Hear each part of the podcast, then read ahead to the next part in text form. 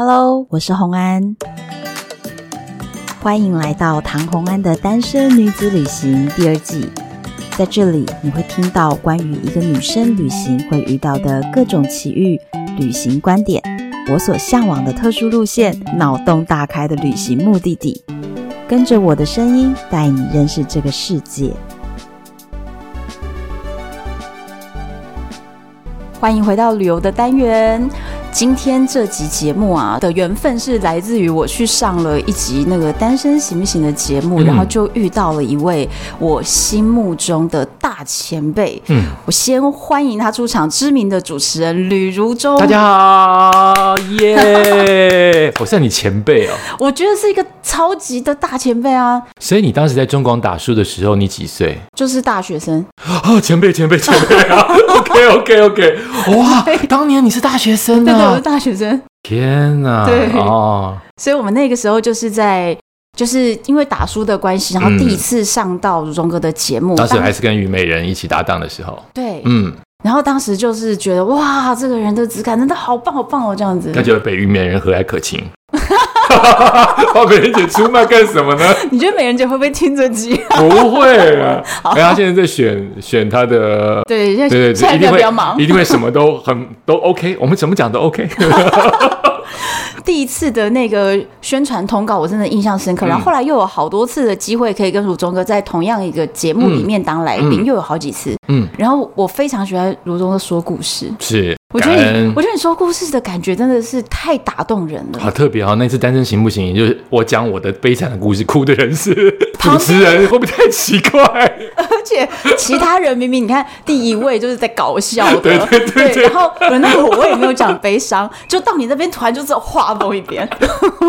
难怪越来越不能上综艺节目了。我就觉得哇，这真是好能够带气氛哦！感恩感恩感恩。所以，我们今天要聊的这个主题啊，我蛮惊讶的，就是。你会想要去徒步环岛啊？书名叫做《走出去才知道怎么继续前进》。感恩，希望大家买哦，拜托，书是很糟，希望大家多多的支持一下。为什么会愿意出去走啊？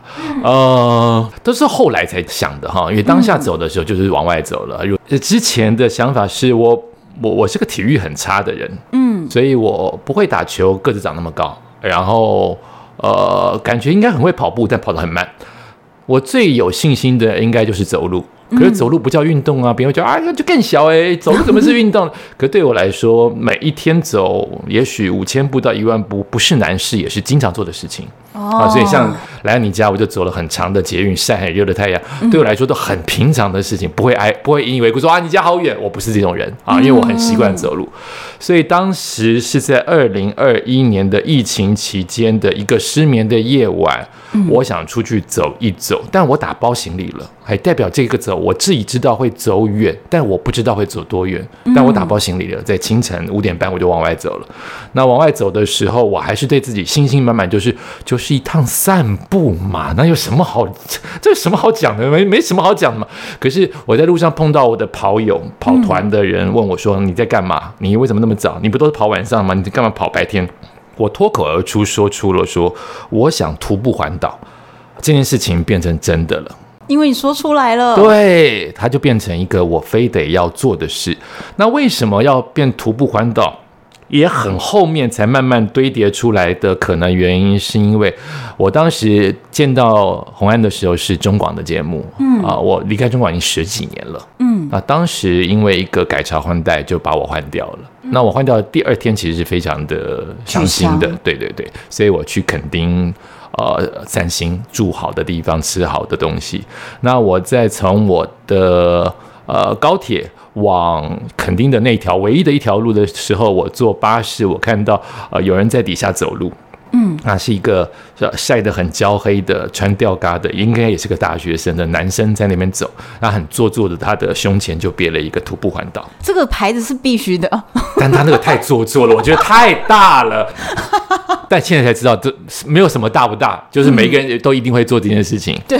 然后当时我看到他的时候，我其实心中充满了疑惑，跟觉得你为什么要做这个事，好苦啊！而且为什么要走台湾呢、啊？就是你走一走散步嘛，你骑机车环岛，干嘛要走路环岛？所以我就离开了。那大概两个小时，我又从饭店出来，再往外晃的时候，已经是晚上的时候。嗯、我同样的车出来，在那条路，这个男的还在走，他还还在走，还没有走到大都市，还没有走到高雄里面，所以我又看到他。那个画面让我很震惊，可是我却可能走到了啊、嗯呃，我的旅途当中走到了第二十一天、二十二天的时候，嗯、我走在那条路上，我就被电到了。哎呦，有一个画面出来了啊！是不是有一个年轻人徒步环岛晒着焦？这个故事让我想起来了，就是当年的那个人。嗯、然后你现在在重复当年的同一件事情。我就是他，他就是我，只是我现在是老灰啊，他是当年的年轻人，是小鲜肉。嗯、可是那个时候就想到，哎。原来我这个徒步环岛不知道什么意义的种子，很早很早就种在我的心里了。嗯，嗯，当时你在走这个行程的时候，算、嗯、算是疫情当中嘛？是。然后工作都被取消了。嗯。那可是你当时并没有觉得自己当时算是一个低潮？没有哎、欸，我比较容易敏感、跟沮丧、跟。悲观，我一点都不阳光哈，在以前的阳光都是盐的，呃，我很容易把自己想到就是啊，我不够好，或者是啊，通告不找我，一定是因为我很烂，或者是啊，我体力很烂啊，什么都容易先想到负面的，然后，然后就是就是这样的一个人。嗯，可是即使这样，因为低潮跟负面想法已经占满我每一天的生活当中大部分。你在之前是这样的，呃，对，但是我也很会演嘛，就是我是很做作的人，嗯、我很会演嘛，你们都看不出来。但是因为我的定位是阳光男孩嘛，所以啊，啊，所以其实负面想法都在都在脑子里，还写书叫大家不要不要不要沮丧哈，不要负面。所以我并不觉得我那个时候有特别低潮，嗯，我觉得每一天都差不多啊，每一天都是负面啊，每一天都是悲悲的啊，每一天都是苦苦的啊，都是就是这样嘛。所以，当大家在二零二零年疫情开始停的那一年，虽然我零收入，嗯，哦，零收入，可是我没有很慌，嗯，而且我又是个宅男，所以我待在家里是一件很容易稀疏平常的事情。所以突然觉得算是一个小放，也就接受了。呃，我常常放很长的假也无所谓，因为活动这件事情本来就是有旺季跟淡季的区别，主持活动有淡旺季的区别。嗯、有人说五穷六绝，像我在今年的五六月真的是很惨。明明我在打书，但我几乎没有活动。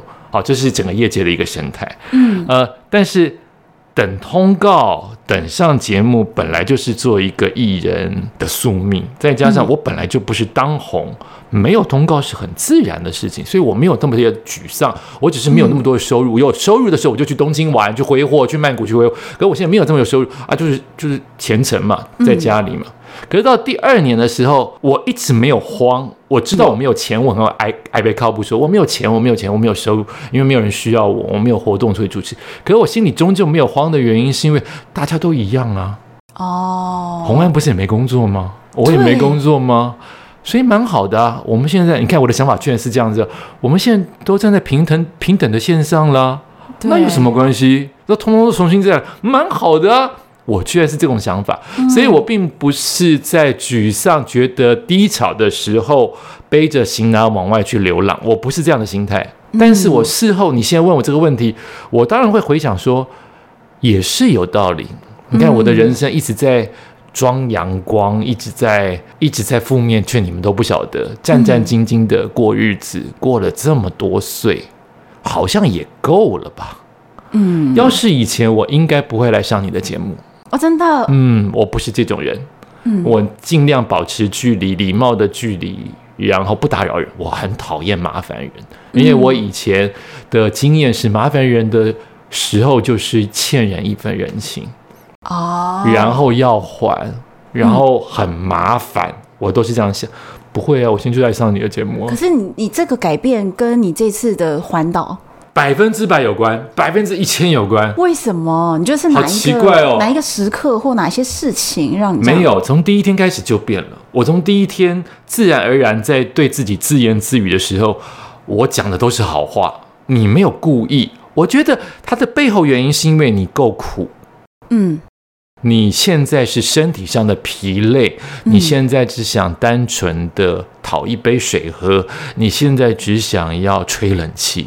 你现在只想要坐一下，你现在只想要不走，因为如果你走是你一定要做不能悔改的事情当前提的话，你所有的目的就是为了今天把它走完，或者是到了某一天台湾走完，嗯，达成这个目标，对，所以这个放在最前提，我愿意遵守的一个好孩子，乖乖乖乖牌，愿意遵守的话，我其他的东西就是如何去克服他的痛苦，尤其是生理上面的疲倦，嗯，臭累，所以我第一天就会觉得吹冷气好开心，突然发现这么简单就得到了快乐，是。是。这个都是你们下的结论，嗯、但我讲出来做作恶心，却是真的。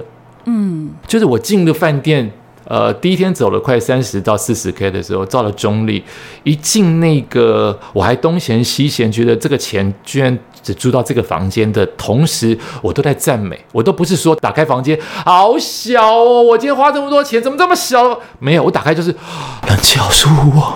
哦，真的对，然后可以脱光光，因为我待会要去睡洗冷水澡。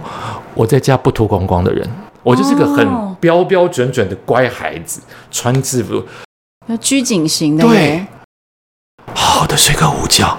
我第一天就讲这个话，这是写书的时候才发现，哎，原来第一天就变了。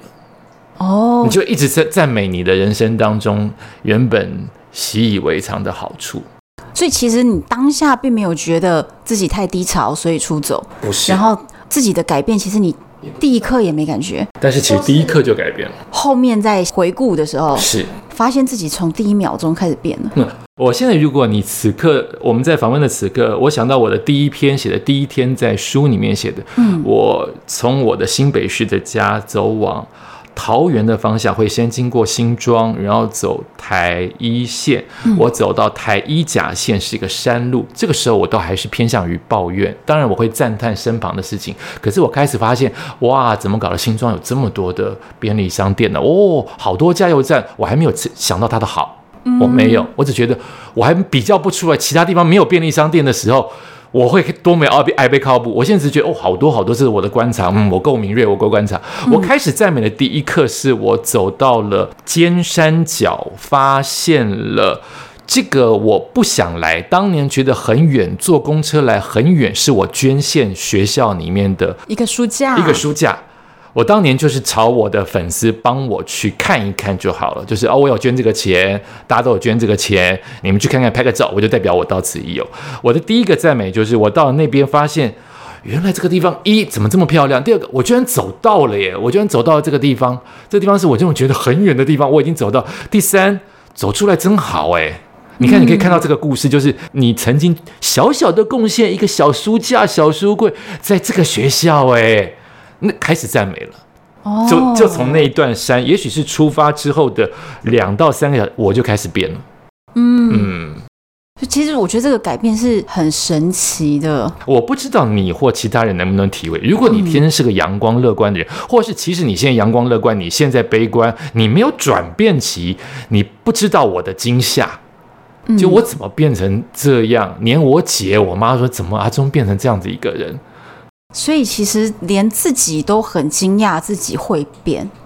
我们都会说人是不会改变的，我觉得是因为他不够苦。嗯、但这样讲不客观，因为还是每个人都各自的喜怒哀乐。嗯、但是我确实觉得，当一个人身体或者是真的跌到了谷底的底，你后面真的会爬起来，因为已经没有东西可以跌了。我觉得是，嗯，因为我其实自己是有一个经验，是我在二十岁的时候发生了一个非常严重的车祸。就是锁骨都断了，然后颜面骨也骨折，反正一个蛮严重的。是那个车祸，在我当时的人生，因为当时也只是一个学生，真的是超级严重。可是我当下有一个感觉，是当我清醒以后，同学来看我，他们每个人都是非常惊讶，说你怎么会撞成这个样子？他们的脸都看起来充满了同情。对，可是我当下就说，哦，没关系啊，我有跟医生谈了，然后医生说怎么样怎么样可以恢复，大概需要多久？我也是讲出了这些话，我才发现哇，原来我自己可以这么乐观啊！好正向哦。对，因为当下已经太惨了，就是把自己撞得乱七八糟，然后只能躺在医院里面，然后也影响了家人的工作，他们必须要来照顾我。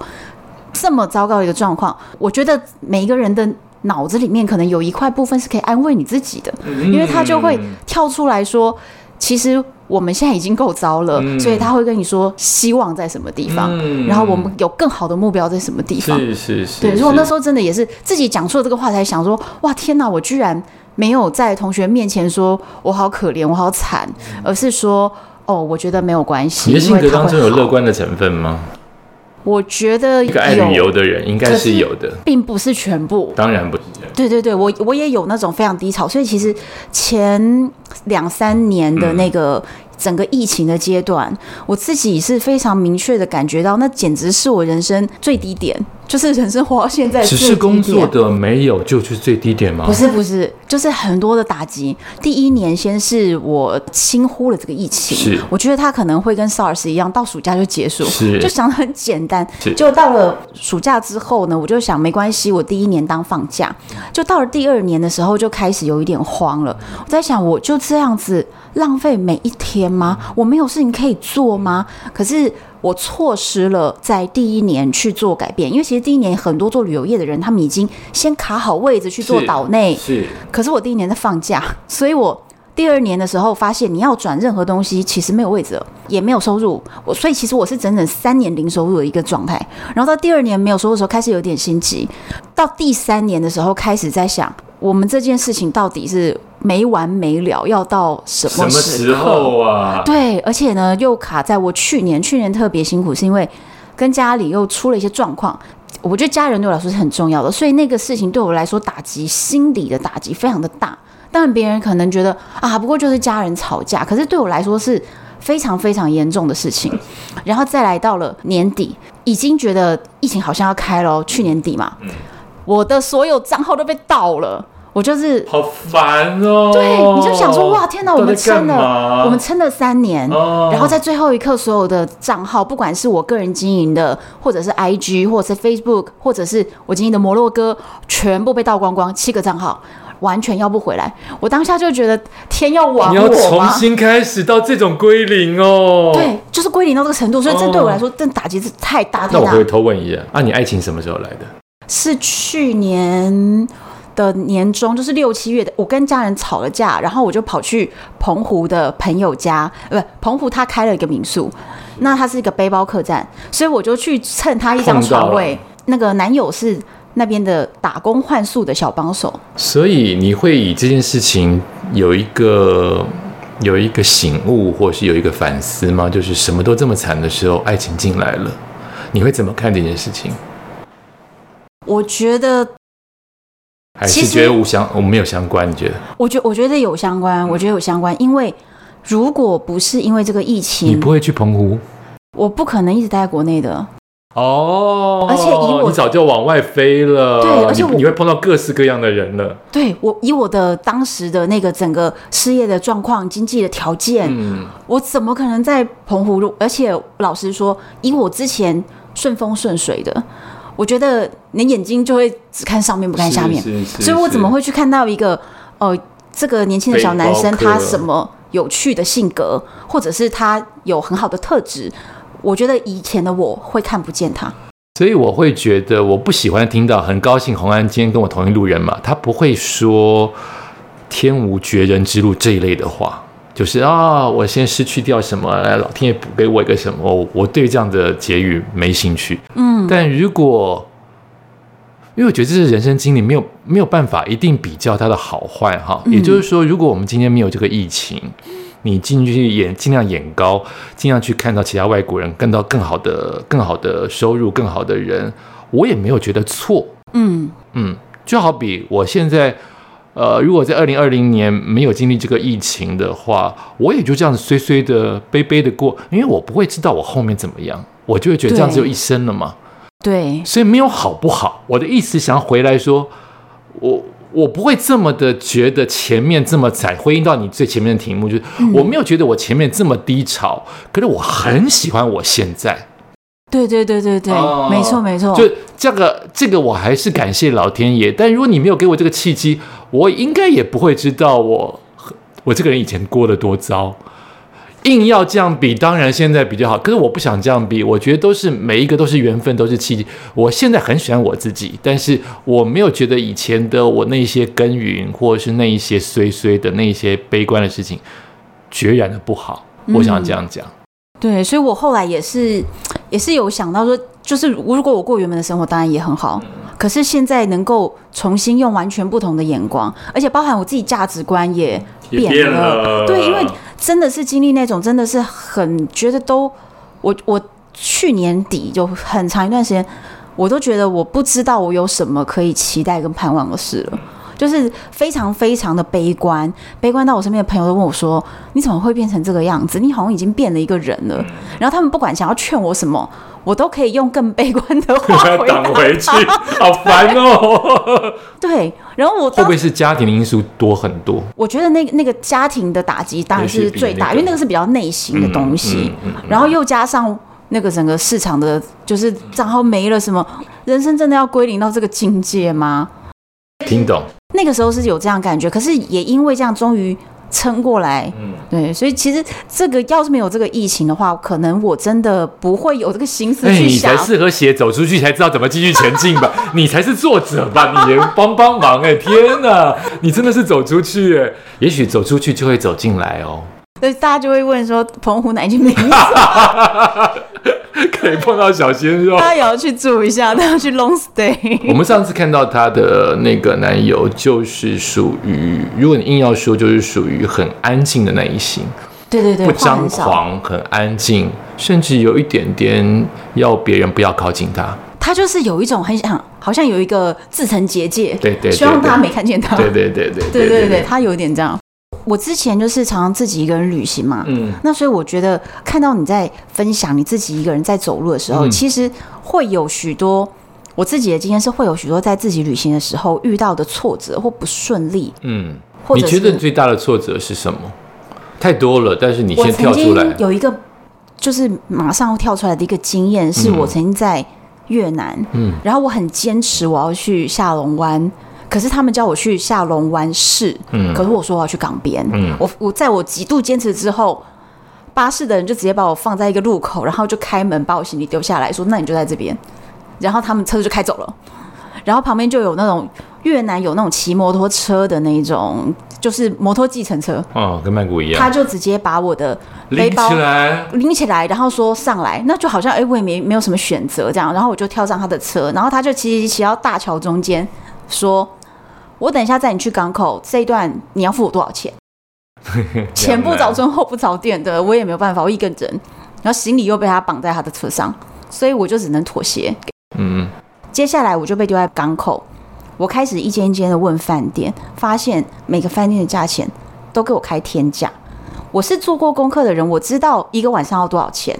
是因为你这样子，他们才故意这样。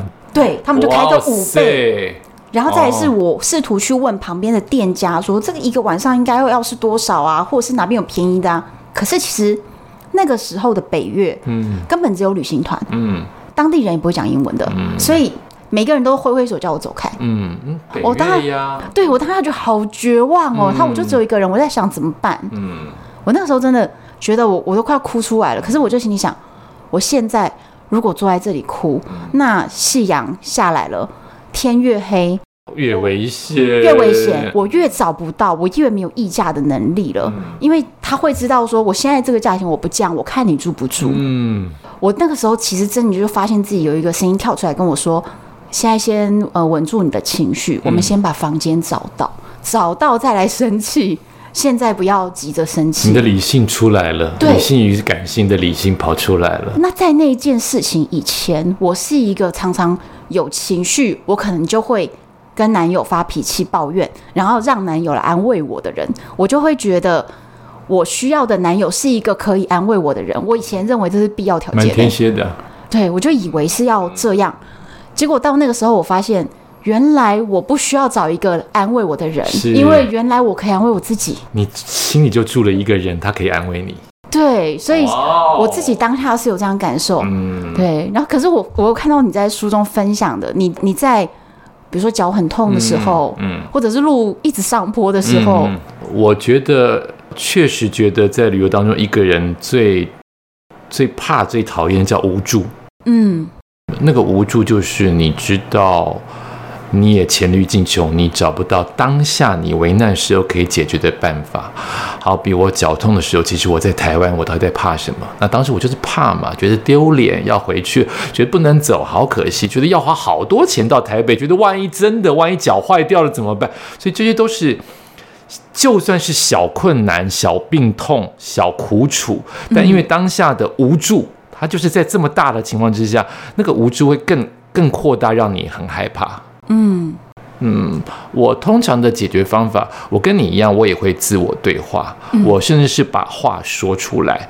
呃，这也是在这一次旅途当中最大的改变，就是我自己的自言自语已经从神经病从心里到讲出来，我从第一天就讲出来，所以直接就是在路上一直讲话。对，我的讲出来就是讲给自己听，而且一讲出来就变成印象很深刻，所以我的书里面的事情都没有忘记，因为我讲过一遍了。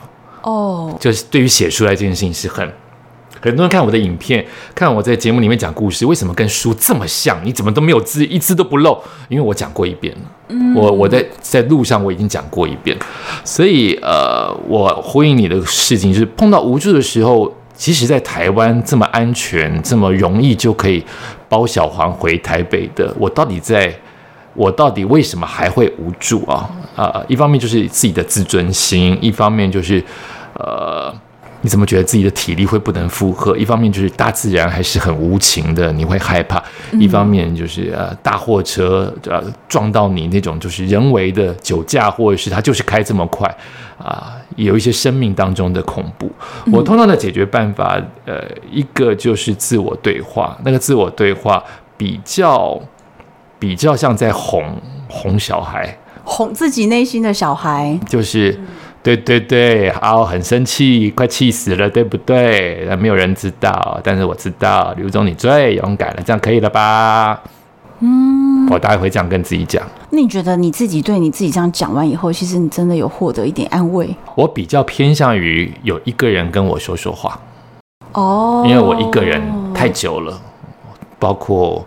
在家庭，包括爱情，包括事业，都是一个人。嗯、我太久了，但我，呃，我所有的事情，我比较不喜欢抱怨给别人听。嗯，会，但是越来越不做。嗯哦，因为我已经把所有的精力跟表现都在我的活动主持跟工作当中，我不喜欢再重复再讲一次。嗯、哎呦，刚才那个人灯光没有打对，却怪我，好烦哦！哎呦，客户好啰嗦，钱给的我懒得讲这些事情了。这已经是年复一年的会碰到的事情，讲没有意义，一点都不能帮助我。我已经不讲了。嗯、可是我那个时候的讲，我想有一个人可以理解我。哦。对嗯，那那个唯一理解我的人就是我自己，没有任何人可以理解你。同样做活动的人，因为你们都有竞争，互相的竞争，你们大家可以知道那会碰到什么状况。可是你的 EQ 高，你的价码不一样，你的姿色不一样，你们能理解的事情就是不一样。那我自己在活动主持跟在演艺圈是一个比较不哈拉的人，是一个比较呃封闭的人。我不交朋友，也没有那一种所谓的。啊，饭局怎么活动的都不约，嗯，我都没有。我就是一个，你今天给我多少钱，我想会做到让你觉得好值得。这个礼物就值得这个价钱的十倍。那我就是乖孩子嘛，我喜欢这样得到这样的肯定嘛，所以我很细心。嗯、我一直是以认真、细心、贴心，是客户一直在找我的原因。我不是靠饭局，不是靠知名度，我不是，所以我就是。想找有一个人理解我，我到底在干什么？我这么多年来已经这把年纪，我到底在干什么？嗯，即使亲如我的最好的朋友跟亲如我的爸妈，他们都只能了解边边，谁本来都很难被人家了解嘛。那即使工作这块，我都很难被人家理解。所以今天有一个这样子的话出来，在呼呼我，我虽然知道那是假的，但是我心里好受一点。就有一个人知道我现在干嘛，我为什么要走这么苦的路啊？讲不出来，我为什么要走徒步环岛？可是我终究心里有一点底，知道我我现在干嘛。刘忠，你正在干嘛？你不只是徒步这件事情而已，我终究还是知道。嗯，那有一个人可以这样呼应我，我觉得安慰。嗯，可是我觉得最大的安慰是我的信仰。哦，对，我的信仰没有多虔诚，我也没有去念《金刚经》、什么释迦牟尼、什么六字经，我通通都没有。但是我就是心里一直有画面，跟嘴巴会念观世音菩萨，因为我觉得呃，从我开始信他开始，我有很多合理的去解释宗教的事情。比如说，当我许愿他给我愿望时，我觉得他很灵，哦，好灵好灵，嗯。可他如果不给我灵的时候，我就是有办法觉得，因为他在考验我，所以这次不让我灵。你看，我就很容易合理化这些，所以我就更信仰他，他在考验我，所以再信他一次吧。或者是他这次就是不提，就是你太贪心了啦，我这次不让你成的啦。你看，我都会帮宗教说话，所以我就更信仰他，所以。每一次到最苦楚的时候，我都是说给他听，就是我现在没有能力啦，我做不出来啦，我达不到啦，嗯，甚至可能，也许我这么怕坐飞机的人，我碰到我觉得到乱流到我觉得我应该会走的时候，我都是叫他，就是拜托帮我接走，就是不要让我痛苦。然后我讲的都是这样类似的话，嗯，快乐的时候啊，谢谢他，然后。痛苦的时候跟他求助。其实台湾没有什么危险的路段。我走在花东的时候碰到了，呃，也许真的没有多大，但当下我是非常无助的，叫做落山风，在苏花公路。啊、那天是预天气预报是类似寒流，但是没有到寒流的时候，那个日期都可以找出来。呃，我走在苏花公路的时候，因为我本来对那条路就有一个敬畏感，太多人说他不要走那一段，不要走，不要走，以及我本身就惧高跟眩晕的情况之下，其实它再美，我看到那个边缘，我就是皮皮剉，然后刮起了落山风，那个落山风就是非常非常非常强，就只能没有地方可以抓的情况之下，我就是蹲下来，就是蹲在马路两条双线道的马路的中间，啊，那个时候就是无助啊，这个无助拍都不敢拍，就是你会怕拍下来。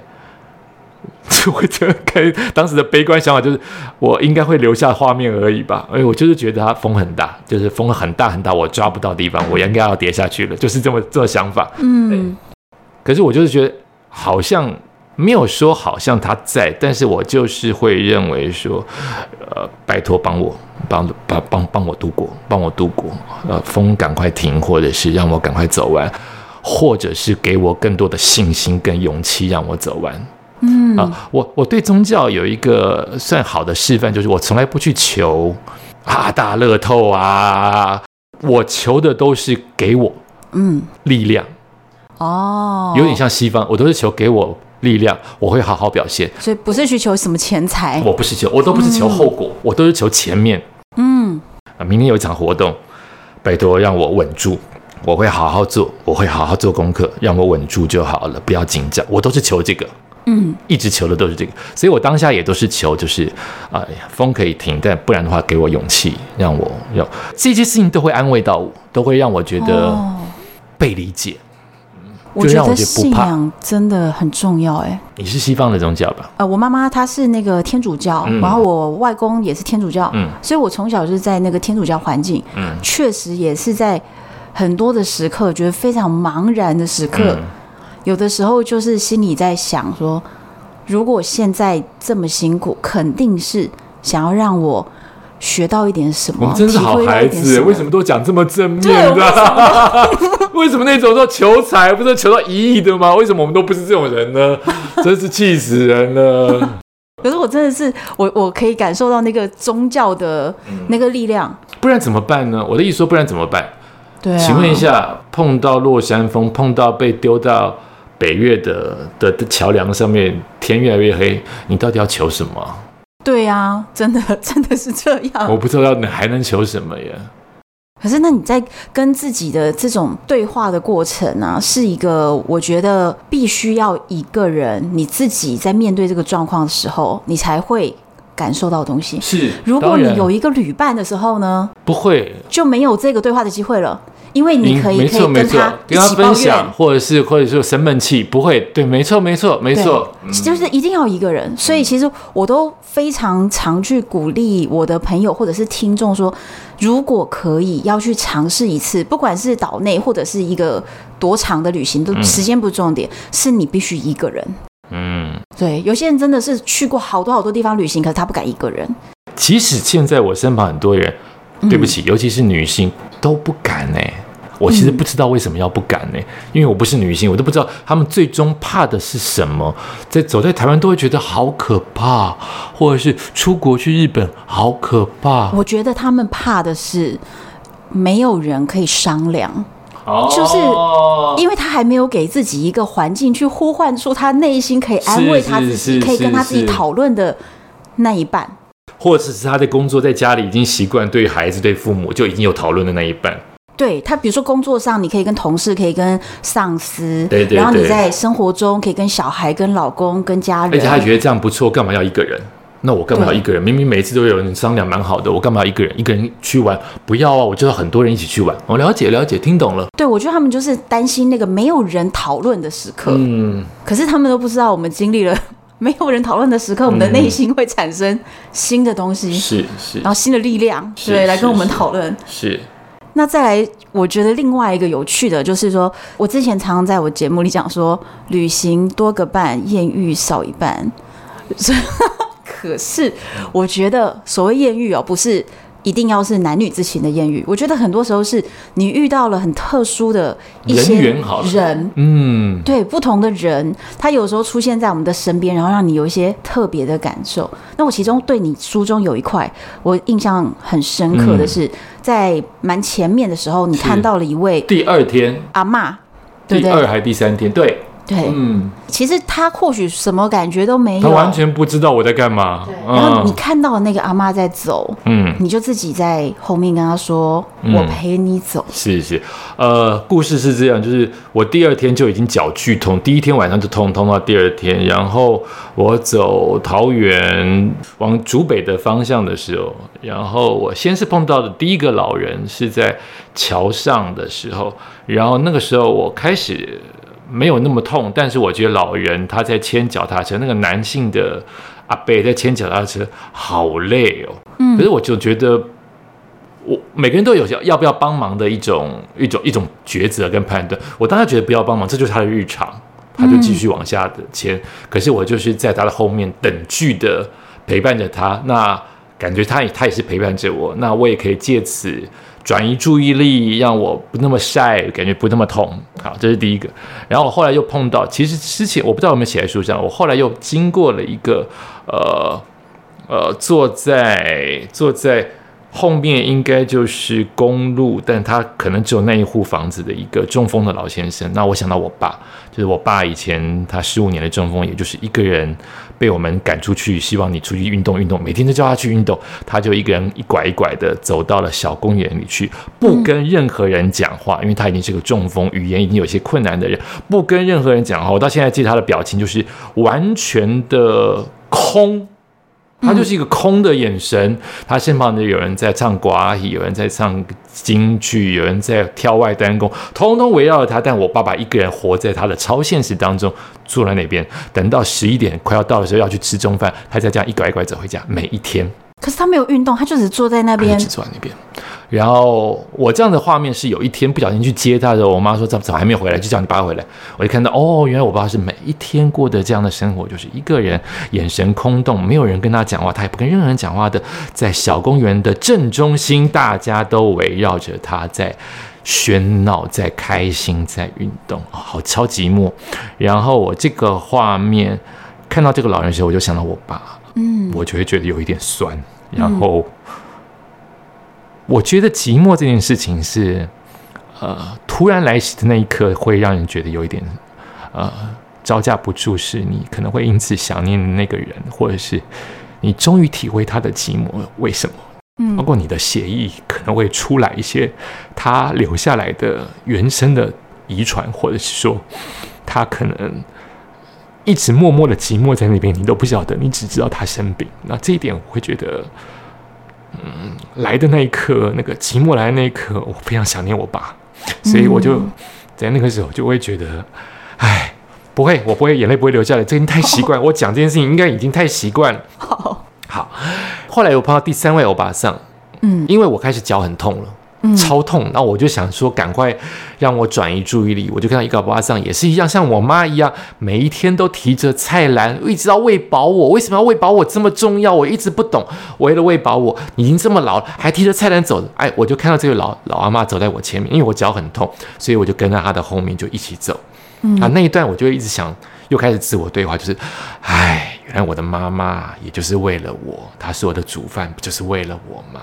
她每一天去菜市场就是这个样子，好像老天爷要叫我看到，嗯，就是这些画面都好像老天爷，这就是你母亲的每一天，所以不要再嫌了，不要再嫌你妈妈天天在做菜给，因为我妈妈天天做菜给我这件事情，给我很大的压力哦，每一天都要做菜给你吃，几点就要吃饭。大家都觉得很幸福，我觉得这个压力超级大。我已经这样这么多年，已经这么老了，可是现在要让我看这一段，我本来就知道他是这样买菜。可是你真正的看到烈日之下，因为旅游中，你今天也是烈日之下走啊，你也看到老太太在烈日之下走啊，这就是你的妈妈，每一天一身臭汗买菜给你吃啊，你就会心变得越来越柔软，嗯，你就会变成以前的同理心不够深刻。现在同理心，你真的懂了，因为你也在流汗，嗯，因为你也在受苦，那你就会知道别人的苦、别人的累、别人的汗。所以我在这一趟旅程当中，同理最多的就是劳工阶级啊，所有的路上的劳动者，我都觉得很想为他们流泪，很想为他们说话，嗯，很想跟他们 say hello，因为我就是能够体会赚那么一点点钱，晒着那个样子。嗯，同理心这个时候才真正的有它的意义在。真的耶，因为我我觉得是在看谁在访问的时候在哭，哭什么哭？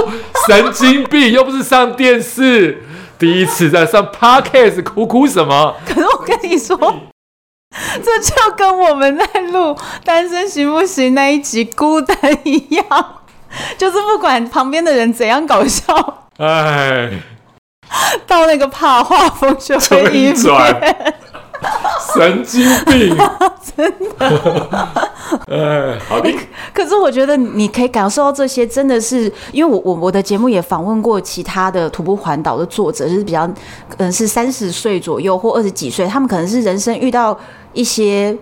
挫折，然后他想去出走。那有的人是单纯自己的挑战，可是我觉得不同年龄的人去走同样的一段路，就同样是环岛，差太多了。所以我看到你的书的内容，我才看到前面两三章，我就觉得天哪，太打动我了。因为真的要有某些的人生经历，你看到同样的一个画面，会不一样，感觉是不同。那图杰走了一圈就要去结婚，这什么跟什么？对，对不对？所以每个人走都有。都有自己的功课，都有自己的功德，都有自己的教训，都有自己的体会。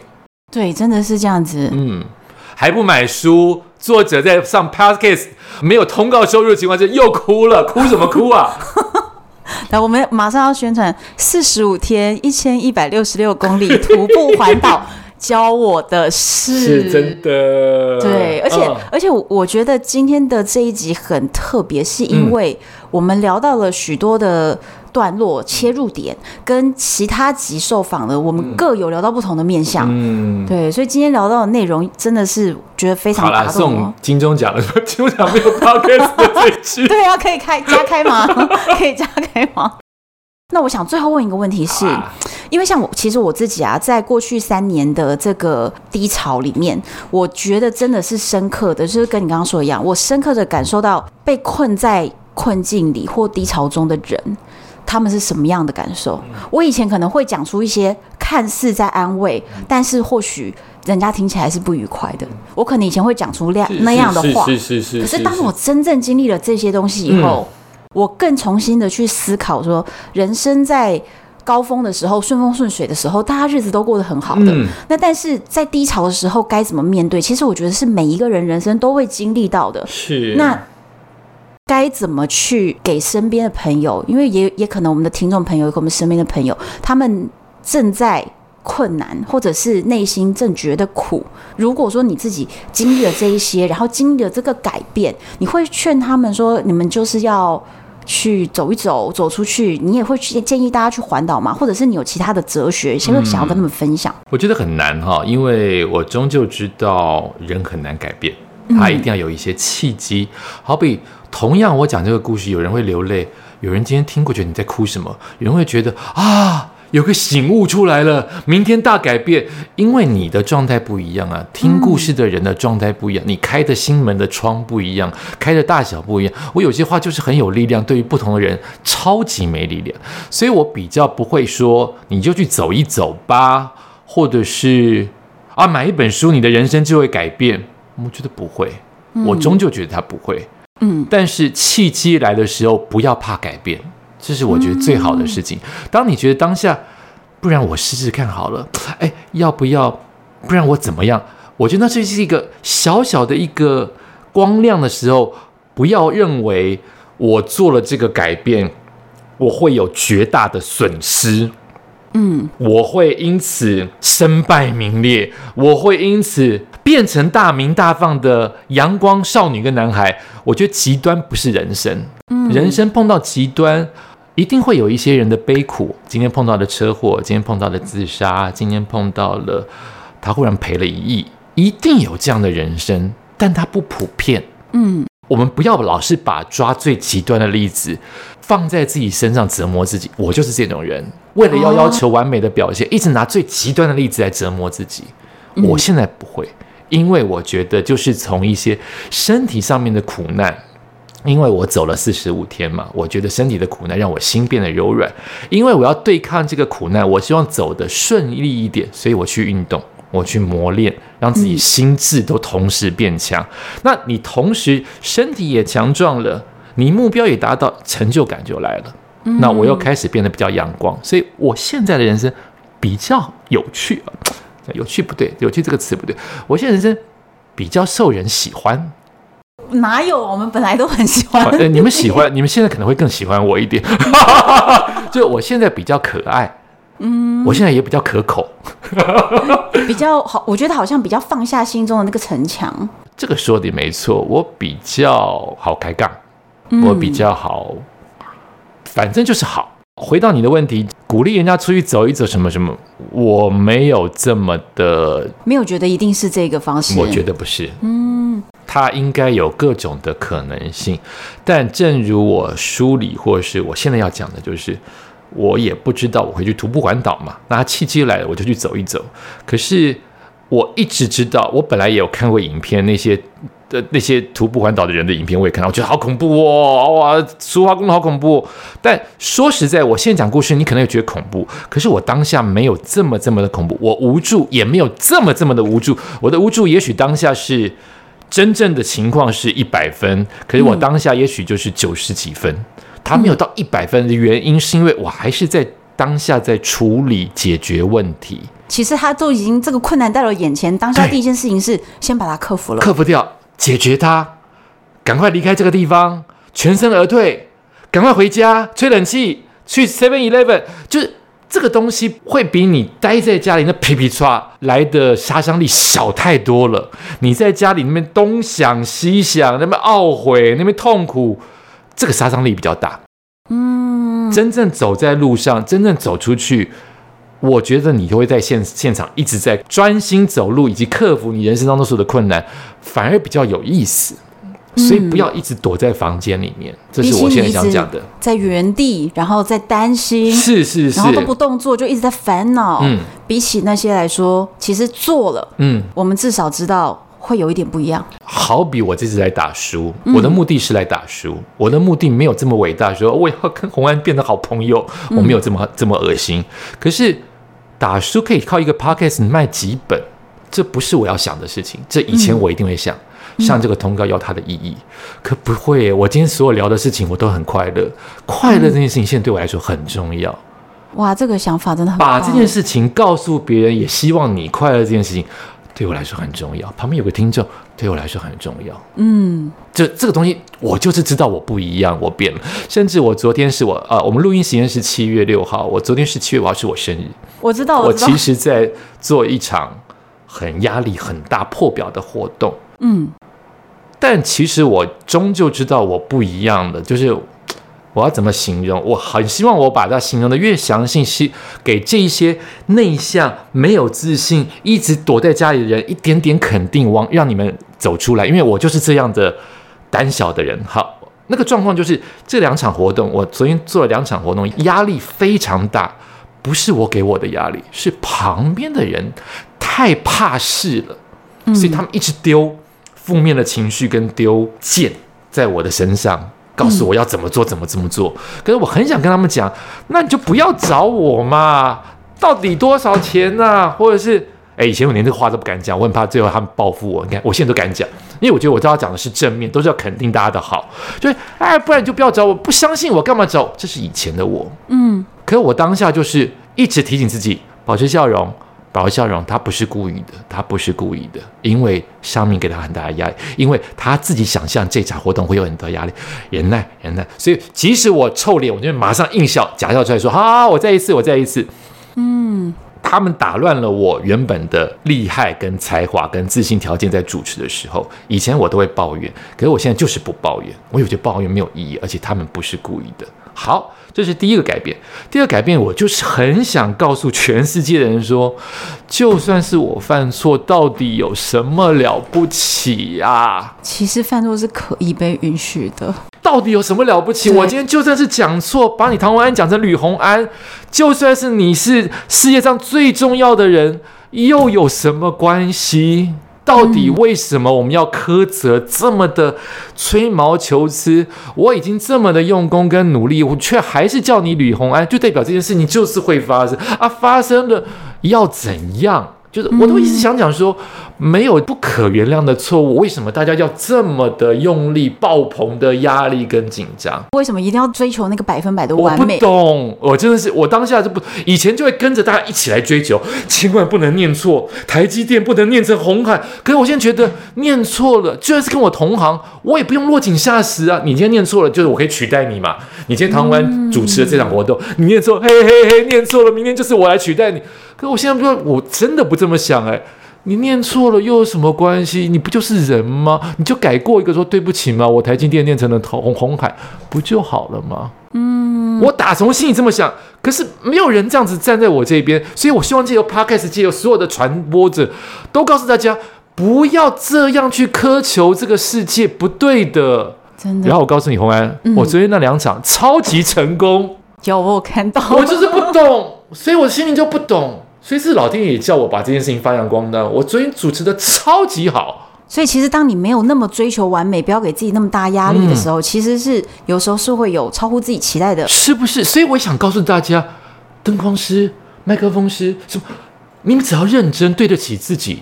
不要不认真，你混就不对了。嗯，对，其实我觉得追求那个尽力的感觉，但是不是要去追求完美？对嘛？你已经尽力了，却还是犯了这个错，却还是在金钟奖的时候奖杯掉下来，就捡起来说不好意思啊，不就好了吗？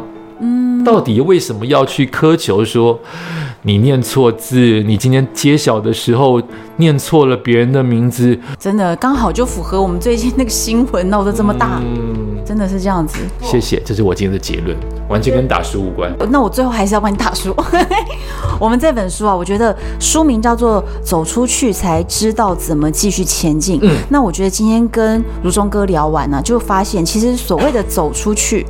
不是只是说脚步的走出去，当然不是。我觉得是对所有的老天安排给你的际遇，认识新的人或新的机会，嗯、你都愿意把它接住，是，是，就试试看，试试看。对，所以是这个走出去，其实我觉得代表是给自己多尝试一次的机会。对，对，对，对，对。所以接下来呢，可能就是完全不一样的，老天爷给你一个全新的地图就展开了。其实说实在，我也不知道我后面的全新地图是什么，反正就是。